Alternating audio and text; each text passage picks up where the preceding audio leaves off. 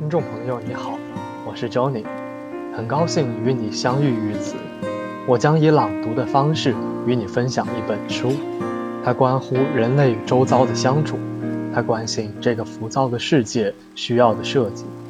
这本书是日本设计先驱黑川雅之先生的《设计与死》，让我们一起走进黑川先生的设计人生。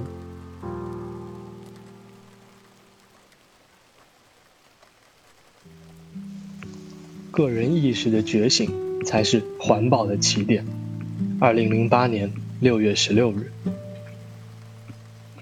没有社会意识，保护环境则无法实现。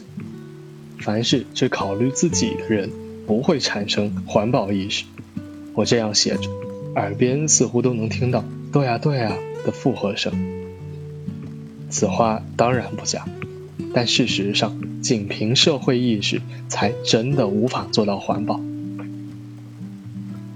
我们果真能做到爱社会吗？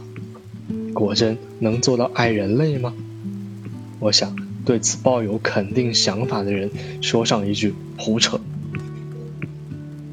请问有谁能仅仅去拥抱全人类？我只有自信去爱自己，所能拥抱的单一且。具体的某个人，而对于人类这种抽象的概念，即使口中称爱，也无非一种抽象的爱而已。爱社会也是同样的道理。著名的秋叶原无差别杀人事件中，犯人作案时究竟出于怎样的动机，似乎不难理解。我想。在那名犯人眼中，大概并不存在活生生的真实的人，他莫非已经看不到人了？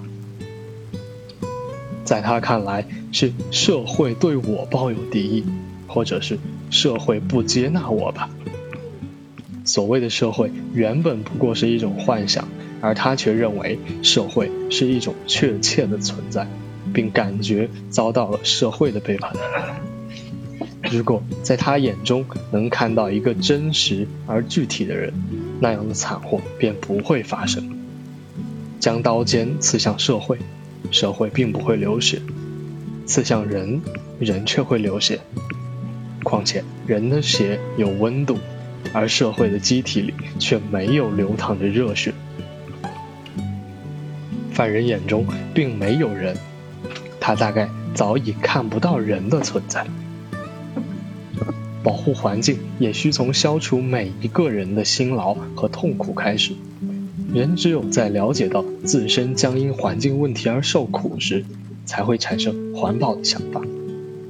唯有个人意识的觉醒，才是环境保护的起点。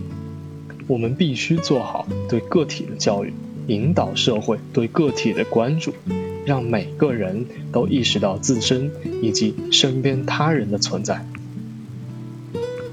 魔鬼存在于细节之中，以及细节决定成败。